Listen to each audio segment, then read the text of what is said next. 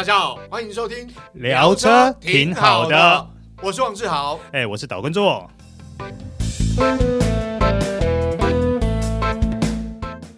Hello，各位听众朋友，大家好，欢迎收听聊车挺好的。哎，我是导叔导观众，我是 Michael 汪廷二。哎，是哎，今天我们 Michael 呢又来当我们的代班主持人了。是的，支援一下，支援一下。哎，是因为最近志豪事情比较多，比较忙，没问题的。好，哎，那 Michael，我们今天要来讲什么车呢？今天要来讲一个市场也是重量级的车款，嗯，就是马自达的 CX 六零。哦，这台车最近话题很热啊。是，嗯，呃，大家可能会想它是这个 CX Five 的后继车哦，嗯，但原厂不承认，对、呃，他也不认为它是，好，没关系，嗯、但至少呢，它是接替了这个 CX Five 的市场地位的车型。哎，是，为什么会这么说呢？因为第一个，它的车身尺寸跟中型 SUV 是几乎一模一样的，很接近。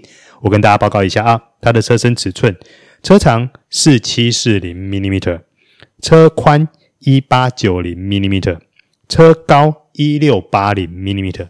你大家想啊，四七四零 millimeter 的长，这个尺寸呢，跟大概就比 CRV 再稍微长一点点。嗯，因为 CRV 大概接近四米七嘛。嗯，所以他们严格来说，如果你就车身尺寸来说，基本上是差不多的。对，都是中型 SUV 了。对，那第二个，它的价格也卡得很微妙。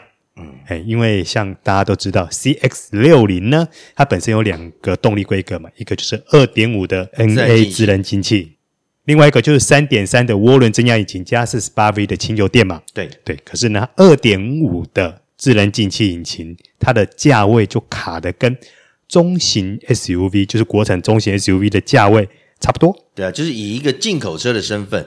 但是呢，它在入门级给你一个跟国产 SUV 差不多的价格，是它的价格就很微妙啦。它起跳是一百一十八万九啊，嗯，起跳一百一十八万九。那它的二点五的第二阶，也就是二点五 S 的 Elite Plus 是一百二十九万九。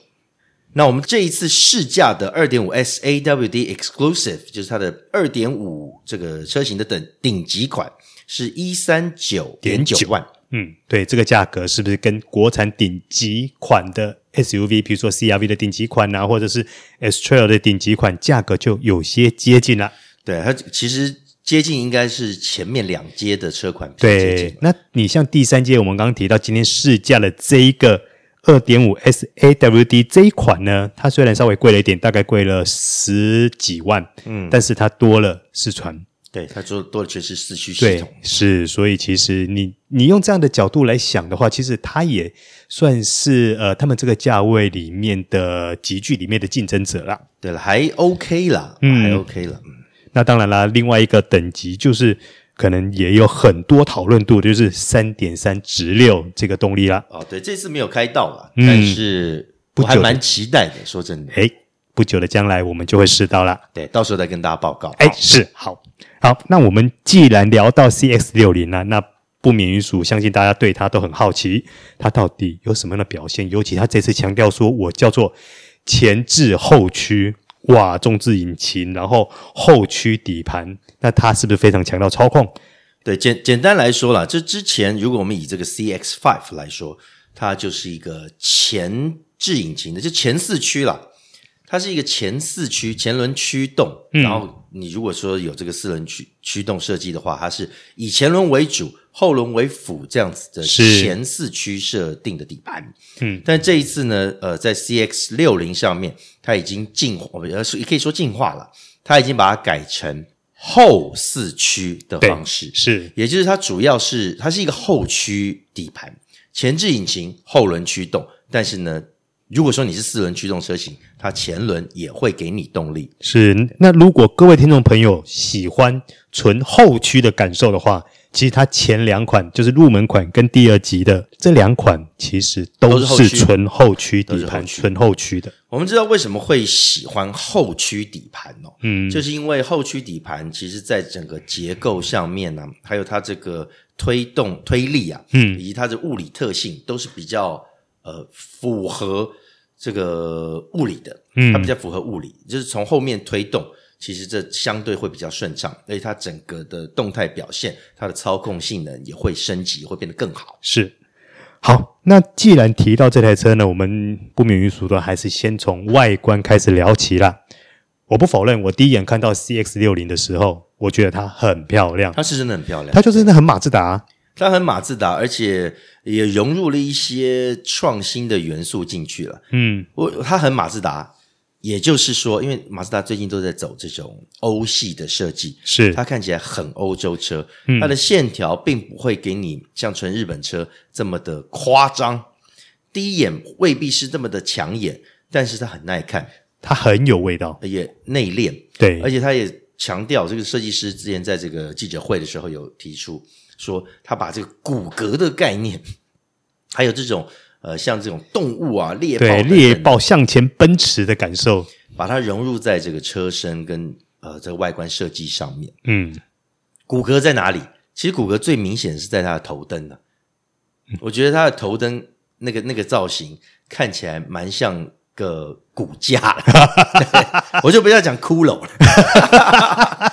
但蛮像一个骨架，看起来蛮漂亮的。嗯，嗯，那对我来说呢，我觉得 CX 六零它整个造型上，当然除了说它的车头辨识度很高以外，最主要是它的整个车身，包含它的车尾线条，我觉得是很匀称的。对对，那你看到你会觉得它整个比例是非常协调的。我觉得这是马自达 CX 六零在外观上。拥有家族特征的一个最大特色，对，而且你仔细，你如果有机会看到实车到这个经销商去看的话，嗯，你可以发现它的车头，嗯，变得比较长，对，它车头变得比较长，也就是它可以容许容纳一个比较大排量的引擎，就是我们刚刚讲到的三点三 T 直六，直六，而不是 V 六啊，V 六的体积纵向会比较小一点，直六比较长，长度比较短，对，直六会比较长，所以它可以容许一个直六三点三升的引擎在里面。然后它整体的比例，我觉得啦，就是你晃眼看，呃，有一点呃，B N W，我就觉得像第一代的 X One，哎，我觉得有点那个味道，是那个那个那个时期，我觉得有点那个味道，因为一八四它的车头也属于稍微偏长一点，对，它也是长的，对，因为它也要为了容纳比较长的直列式的引擎，对。对比较多缸的是，那 CX 六零它其实在轮圈外观上也算是有诚意啦，嗯，因为它除了入门款的一八点九万那个二五 S Elite 那个配的是十八寸以外，其他车型通通配的都是二三五五零 R 二十的，都是二十寸的规格胎圈，嗯。呃，如果说以这个级距来说，配到二十寸的胎圈，它这个部分算是还蛮有诚意的。是，嗯，没错。那另外呢，有个东西要跟大家提一下了，它配有四个车色，嗯，黑色、白色、灰色，还有一个混动红。混动红，对。那为什么我特别要讲这四个车色呢？嗯，因为这四个车色里面，除了黑色不用加钱以外，其他的颜色通通要加钱。啊呢，哇，那这个车价直接就先加了嘛？是，我跟你讲，而且很特别的是，混动红还要加一点五万哦。嘿，然后白色的跟铁灰色的，铁灰色它叫什么？钢铁灰，哦、这两个颜色呢要加价一万块。哎，这是 我老实说了，我觉得这种东西真的除了混动猴可以加价以以外了，其他东西如果还要再加价。大家会比较辛苦一点。但是，哎，我记得我们那一天试驾的车色是钢铁灰嘛？对，钢铁灰，嗯，对，蛮蛮好看的。对，那个那个车色在不论在任何的光线下面，它的质感质感是真的不错。嗯嗯，好，那另外也跟各位听众朋友报告一下，这一次呢，原厂直接开放套件可以让大家选配啦。哎，它有分三件事跟九件事。三件事是什么东西呢？呃，前车头下方气阀下方那边一个，然后两侧的侧裙第二个，然后后下后下老刘一个三件事啊哈，嘿、uh，huh. 选配价两万二，两万二还 OK 啦。对，那如果你是九件事呢，就除了刚刚这三这三个部位以外呢，四个轮拱哦，还、uh. 还有呃那个左右后照镜壳是黑色的，嗯嗯嗯，另外外加铝合金踏板。OK，这样要六万块，六万哦，嗯，那它那个轮拱是同色的吗？黑色。哦，是黑色的，对，okay. 就这种防刮材质的，是不是？呃，没讲这么清楚，OK，目前我也还没看到食品，OK，对，但是他目前提到是，如果你是选配完整的外观套件，外加铝合金大板是要六万块，哦，嗯嗯，这个。好了，这比 B N W 那个 M Sport 的套件全套要来的便宜一点。哎，是，好，这边提供给各位听众朋友做参考啦。好，那接下来我们来迅速的看一下它的内装。它的内装呢，呃，老实说，我个人觉得它质感是够的，虽然它只是二五 S 等级而已，而不是顶级的三三 T。哦，三三 T 那个内装质感真的很棒。是我我们这次接触了这个二五 S 的 AWD，它的内装质感，我个人觉得就同级来说，嗯，包含我们刚刚提到一些呃国产 SUV，它的质感真的是算是很上乘的。对它的不管是饰这种饰板、内装饰板，或者是它呃包覆在中控台等等车子两侧，嗯、或者是这个排挡座两侧的这种皮质，嗯。它用的比例蛮高的，是，所以让你觉得整台车哎都嫩嫩哎，嗯，哦，说这个软软是你的触感哈、哦，触感都软软的，软质的仪表控台，然后有很多这种皮质包覆，自然你的视觉上面还有触觉上面就会觉得它是高级的，哎，是。那除了这个以外呢，它在整个仪表板跟中控荧幕也都采用十二点三寸的数位仪表，对，双十二点三寸，厉害吧？嗯，但是，哎，我这个我来讲一下，好。它的中控仪表哈，我们一直都没有讲触控，对不对？对，它的中控中控面板是不能触控的。嗯，这个让我其实有一点点惊讶了，因为大大家都已经习惯了中控面板是要能够触控。是的，那通常它会搭配一个旋钮或是其他的控制。就是可以触控，然后也可以透过一个实体按键来控制。是的，对。但是它目前呢，就只有实体按键，而且实体一个旋钮，嗯，能够控制它整个里面的操作。嗯，这一点算是我个人觉得比较美中不足啦。呃，对，有一点可惜啦。是，因为我从就是一整天试车，我一直到最后最后。要还车之前，我才适应，就是我会想到，OK，它没有触控，你不能直接碰，你必须要透过呃安部的旋钮那边，座上面的旋钮来按。嗯，这个我我是觉得相对可惜的部分。嗯，那另外我觉得它有一个优点，我个人觉得还蛮值得提出来，就是它的着座点算高。为什么呢？为什么我会说它是优点呢？因为对于有些人来说，可能他比较看不到前方的时候，会觉得会有视觉压力。嗯嗯，对。然后，因为它着重点高，所以其实你只要是中等身材，像比如像导叔这种一百七十三公分的身材来说，你在最低，就是你不用往上调，你在最低的部分，你对前方视野跟你的车头判位就已经很清楚了。这一点的话，我认为它在设计上是做得还不错的，而且它整个差就是驾驶座的设计。包含椅型呐、啊，而且它的这个方向盘距离你的位置，嗯、那方向盘是四项可调的，它可以调出一个非常欧洲车、非常符合这个人体工学的驾驶坐姿，嗯，一个让你可以形成一个比较战斗感的坐姿。对，其实呃还带一点，就是我们我们习惯讲说，哎，开车要稍微有点氛围，那种运动氛围，那种战斗氛围，其实它它它是可以做得出来的。嗯嗯嗯。嗯那当然，另外，他为了要去营造它的质感，他连它的中央扶手，他也做对开式的啊，对开式的，是、那个、那个是蛮高级的，我觉得还不错。那个那个，尤其他开的时候，你觉得诶有点那种高级虚荣感油然而生，你知道吗？而且我们试驾了这个二点五 S 的顶级车款呢，它的全车也都配真皮座椅，嗯，是。那方向盘自然也是真皮包覆，是。就整体的质感啦，虽然它是二点五 S 的车型，嗯。比 S 三点三的车型看起来，我应该说三点三车型质感更好，是。但是二点五 S 车型只在顶级车型上面，嗯，其实它的质感应该算可以超越同级了。是因为三点三它有一个这次所强调的也是选配内装，叫做卡拉努伊。卡拉努伊，哎，听起来感觉很神秘，对不对？嗯。好，这个部分我们留在到时候介绍三点三的时候，跟大家介绍这是个什么样的设计。哈、嗯，好。关于我们提到的内装提了这么多，那 Michael，你觉得它的配备表现怎么样？老实说，我觉得配备是就该有的会有啦，嗯，该有的会有。但是你看，如果以一个、嗯、我们刚刚讲的一百差不多一百四十万的价格，诶它却它没有天窗，嗯，它没有天窗，对，要到三点三车型才会有天窗的这种配置哦，是，那也不是所有的三点三车型都有了，嗯。哇，那这个就稍微有一点点，嗯，小可惜啦。呃，这看这这个是看人，像我是非常喜欢天窗的，我会希望有，但有些人是怕漏水啊，或者是他根本就不会去开天窗，或者是不想要有上面看起来空空的感觉的。嗯，那或许这个配置对他来说是 OK 的。对，是见仁见智，因为我个人就没有特别爱天窗。而且从这个二点五 AWD Exclusive，也就是二点五顶级车型上面就开始标配 BOSS 高阶的音响系统，是，也就是我们今天试驾这一款开始它就有了。对，十二，它有总共这个有十二只喇叭内建在车舱里面。嗯、对，那另外它那个安全系统，哎，主动其实我们最 care 的主安系统，其实它给的都还是满的。对，就是 Level Two 满配这样。对，Level Two 满配，对它的车道至中啊等等，全速域 ACC 啦，ACC 跟车的效果，我觉得还算人性。嗯，对，还算人性，它这个等级不差啦。对，发展也不差。好，那我们聊完了配备以后呢，接下来要跟大家报告一下它的空间表现呢、啊。呃，跟大家报告一下，其实 CX 六零呢，它的轴距还蛮长的哦，它轴距有二八七零这么长。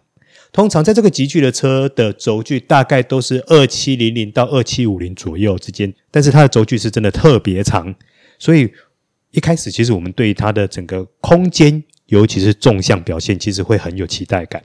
嗯，对。可是，呃，导叔实际的量了一下，就按照之前相同的方式，每次我们试车的时候都会量的方式，实际量了一下，呃，我觉得它有优点也有缺点。那在这边先跟大家报告一下我的实车数据啊。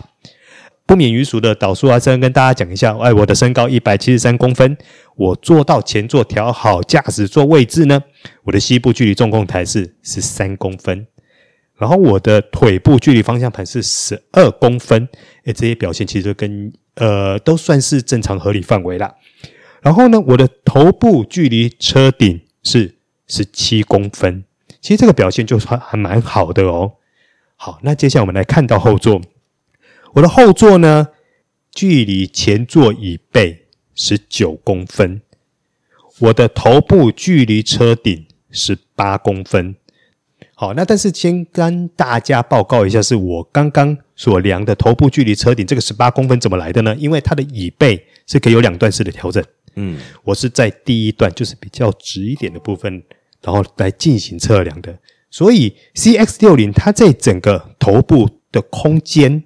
其实是表现非常优异的，但是它的膝部距离前座只有十九公分，这个部分我个人觉得是比较可惜的啦，因为毕竟这个表现并不是特别的好。那轴距已经很长，它轴距二八七零诶，这就让我想到什么？这让我想到 B N W X Five，它的轴距够长了吧？是车身够大了，很大。对，但是它的后座空间呢，虽然不差，因为它毕竟车子大。嗯但是却和比方说叉三差不多，是对，它把它的空间基本上给了行李箱，嗯，在 X Five 是这样子的的设计啊，对，所以 CX 六零的行李箱哇，不错，也也很大。虽然原厂没有给数据啊，我真的不懂为什么不给原厂，根本不给这？我规格表找不到啊。对，但是我们查了一下，OK，它的行李箱的容量呢，最大能够到五百七十升，嗯。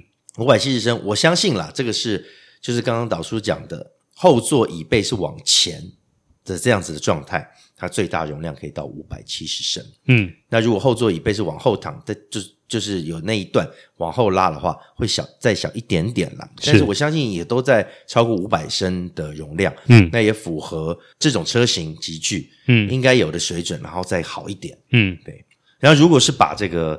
后座椅背在全部前倒啊，它可以破一千七百公升的容量哦，哎，在这个级距来小很大，对，其实不小。是那这样子，其实基本上呃，一般用家来说都都没有问题了。哎，是。而且说真的，你会把后座椅背往前倒的机会不大。嗯，我自己用是这样子。对，因为毕竟这个五百七十公升的行李箱。就已经算还蛮好用的，对，五百有有五百五就很棒了啦啊，对，五百五就很棒。是，好，那接下来我们来聊个大家最重视的部分啦，就是它的动力跟变速箱的表现了。那我们这一次所试驾的二五 S AWD 呢，它本身用的是一颗二点五升直式自然进气的引擎，最大马力是一百九十二匹。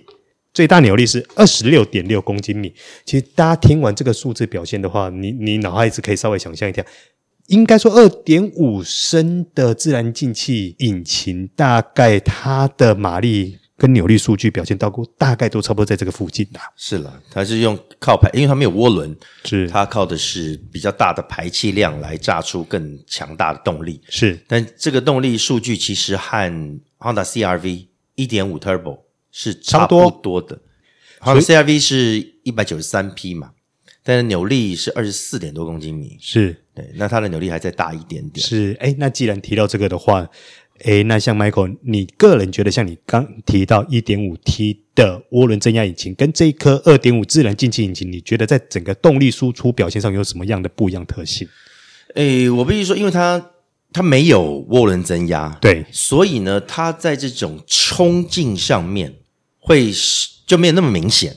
因为我们知道，呃，涡轮增压引擎它可以在很比较低的转速就爆发它的最大扭力。比方说两千转，比方说一千八百转，那个引擎才刚开始而已，它就可以给你一个最大的扭力，扭力，所以它的冲劲会比较强。但是如果是自然进气引擎呢，你就必须要拉转速，你就必须要靠转速更高来把它的扭力或者是马力提出来。所以它在这二十六点六公斤米的扭力输出呢，其实要到三千转才会出来它的最大扭力。那当然它是比较线性的输。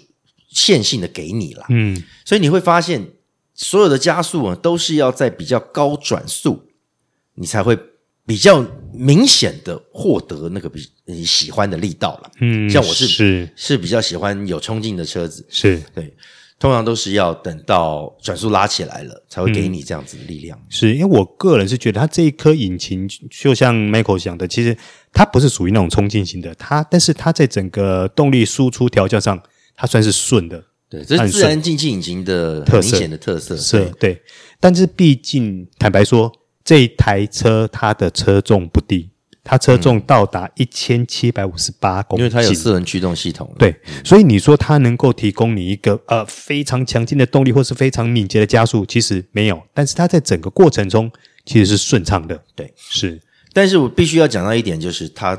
配的变速箱，它配的变速箱是八速的手自排，嗯，八速哦，八速手自排，不是我们常听到日系车的 CVT，是。那八速手自排，我先跟大家讲一下，它这一套系统居然是马自达自己自行设计的，嗯，它很特别。为什么？为什么要自己设计呢？主要是因为其他如果跟比方说 ZF 或者是 iThink 他们买变速箱买一个八速的，它的体积可能会比较大。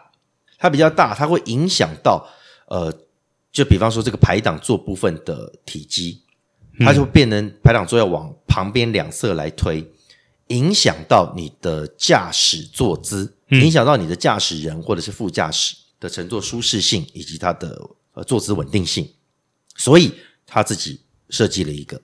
自己做了一个变速箱出来，哎，是。那这个变速箱为什么能够体积能够缩小呢？主要的是因为它把传统的我们说自排变速箱会有一个扭力转换器，它把它取消掉了，而改成离合器的设计。那我们就不讲它的这个详细的原理了哈。那摆成离合器设计，离合器我们通常知道，呃，是在手排变速箱才会有的这样子的设计了。那它把它等于等于是有点把。手排变速箱的理念跟自排变速箱结合，对对，所以它开起来，老实说，它的感觉会有那么一点点像这个以前我们开这个单离合器变速箱。那种感觉，很像，有一点点像，但是它呃有更当然是更进化了，是。对，它不会有那种顿挫反应，应该是说以前早期刚开始的单离合器自动换挡的那种变速箱，那种自手排，它换挡比较粗糙啦。对。对，但是以 Mazda 这一个八速自排来说，它换挡是比那个进化很多，那顺得多了，是也很顺畅。对，那但是它有一个东西，可能大家一开始接触的时候要适应，就是因为毕竟大家开传统自排开习惯了嘛，换挡是很顺畅的，然后很呃很 smooth 的，嗯。可是这种类型的变速箱呢，它开起来就是有点类似你在换挡时候的顿挫感。大家可以想象一下，你以前在开手排车的时候，你换完档，有时候不是会稍微顿一下、顿一下、顿一下，但但是就是那个感觉啦，很轻微啦，很轻微，就非常非常就是那个感觉，所以变成就是你在开的时候，你可能要稍微去熟悉一下这一点，嗯，那除了这个以外呢，我觉得它有一个好处是它的动力给的传输倒是还蛮直接的。对，因为它是自排变速箱，这是我必须要提一下。嗯，因为是自排变速箱，它开起来就是比 CVT 它的动力传输要来得快跟直接。对，对，它不会有一个像 CVT，我们知道它是必须要透过钢带，然后两个这个普利盘在那边变化。嗯，它会有一点拖，CVT 都会有一点拖的感觉，但是。这个变速箱完全没有这个感觉，因为它基本本体还是这个自排变速箱，嗯，给你的很直效的这种驱动力，嗯，而且它这边也强调它的变速箱的换挡顺畅度以及速度，嗯，是快的。一开始你我觉得啦，你如果是在一般模式下，它的换挡速度可能导数会觉得它有一点小慢。像我在试的时候，我大部分时间我都是用一般模式嘛，嗯，老实说，它在一般模式下的换挡。的速度就真的一般般而已，嗯嗯，并没有像它里面所写的说是那种很迅速的。对，但是我如果在 Sport 模式下，它的换挡反应会加快。是，其实我个人认为是和一般的就比较高阶的八速手自排的这个表现来说是差不多的。嗯嗯，是差不多。如果在 Sport 模式下，是，而且它换挡确实挺顺畅的。嗯，对，那个顿顿挫感。除了刚才讲的那个离合器设计，会好像带了一点点这个小拖，小小的拖，嗯，但是呢，整体来说它非常顺畅，而且换挡算快。是，总而言之，就是说它这个特性，可能大家稍微去适应一下，才能够去呃完全充分去驾驭它的动力。嗯，好，那接下来我们来聊一个它另外一个很重要的重点，就是它的操控了。哎，它非常强调这个，哎，是因为既然都已经变成是一个。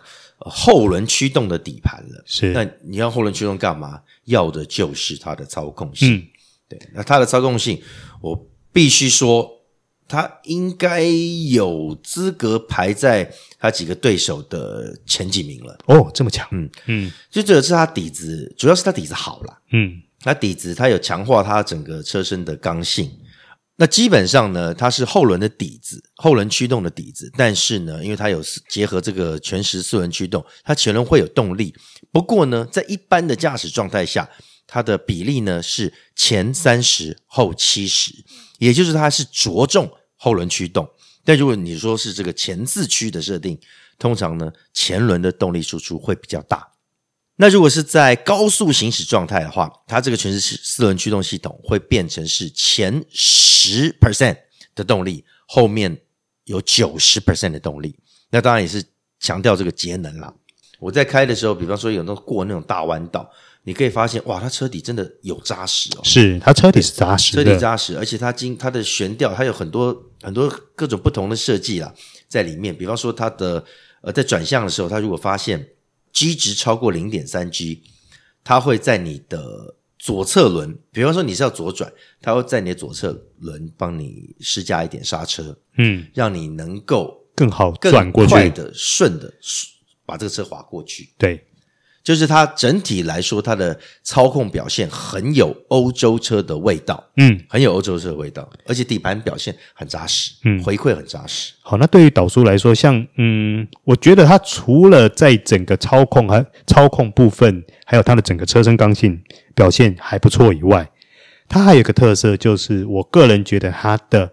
竞速性跟隔音也做得不错，那也是，也真的是不错。是这一点，我觉得它是有下功夫的。对，尤其在整个隔音的部分来说，嗯、但是它的原厂配胎啦，对，它原厂配胎配一个那个 Toyota 的轮胎，嗯，那那轮胎是比较走性能路线的，对。对，比较走性能路线。所以它的胎噪也相对稍微来高一点，大一点。应该说，它有很多的底盘噪音来源都是来自于它。对，它其实，在车窗啊，或者是车外，它那个隔音的效果都还不错。就是说，它在这一些小细节细腻度上，它都有做到了。嗯，对，没错，是。好，那我们来总归来说一下。诶，Michael，你最喜欢这台车，或者说你觉得这台车，呃，最值得拿出来说的一些优点，大概是哪一些呢？我觉得我主要还是会在 focus 在它的操控上面了。如果你对我，我相信马迷啊都蛮注重操控这一件事情。他们曾经强调这个人马一体，不是曾经啊，一直在强调，一直在讲，到现在还是在讲人马一体了。它的操控感受，它的操控反应表现，其实呃就很欧欧系的这种硬底，嗯，硬底硬派风格。对。对，当然我不是说它硬的让你受不了了，哎，还不会耶，不会不会不会，它在这个上面调的阻尼、悬吊等等，它调的很好。嗯，舒适性不错，但是它的车体的支撑性啊等等的运动性表现都属上乘。嗯，以这个等级来说，嗯，那对于我来说呢，我个人喜欢它的一些细腻感，包含外观还有内装整个设计上的细腻感，确实这个很讨喜了，很讨喜，非常讨喜。对、嗯，我相信如果以一个呃准买家他去比较每一款车的话。CX 六零在这一块绝对会占到很多的印象分数。嗯，对，像我个人是比较重视车辆的动力操控啦。嗯，所以像这样子的呃二点五 S 的整体表现，就让我会非常想要去感受一下它的三点三 T，是就是用三点三直列，呃这个纵置直列。涡轮引擎加氢油电这样子的动力表现是是会什么样的境界啊？嗯，好，那但是呢，到最后我们还是得要稍微提一下说，诶，那 Michael，你个人比较不喜欢它哪里？不喜欢哦，哦，真的要讲吗？哦、不喜欢，我觉得会是在它的自然进气引擎。嗯，对，因为我其实还挺喜欢涡轮的涡轮的感觉。那除非它是。更大排气量的自然进气，或是多缸的，嗯，六缸的，或者是八缸，哦，那不一样了，那就不一样了，对。但是，所以自然进气的这种特性呢，是我认为它可以变成涡轮化会更好了。嗯，第二个比较不喜欢的，应该就是它的 触控触控触控屏幕。哎，它没有触控，它没有触控屏幕，所以不能讲触控屏幕，比较。啊，早一点的是。那对于我来说呢，我会希望它的后座吸附空间的表现能更好，因为毕竟如果以它的这么长的轴距来说，理应上它的纵向表现应该要更好。我刚刚讲的其实都还有机会，就是改在改款以后是没错，变成二点零 Turbo 或是什么的，或者是那个中控荧幕。变成可以触控，哎，是你那个都还有机会，但是你那个因为是它整体底子的问题，是。对，除非是大改款，我看才有 才有机会做到这个事情。另外，我还要讲一点，就是不管是二点五自然进气车型，或者是三点三嗯。Turbo 车型，它的税负都会成为一个我的考量，是因为它还是会多一级。对，二点五升的已经是超越二点四嘛，已经是二点四到三点零的这个等级了。对啊，因为如果说你二点四以内的，就是一点八到二点四这个级距，一年缴下大概一万八千多嘛。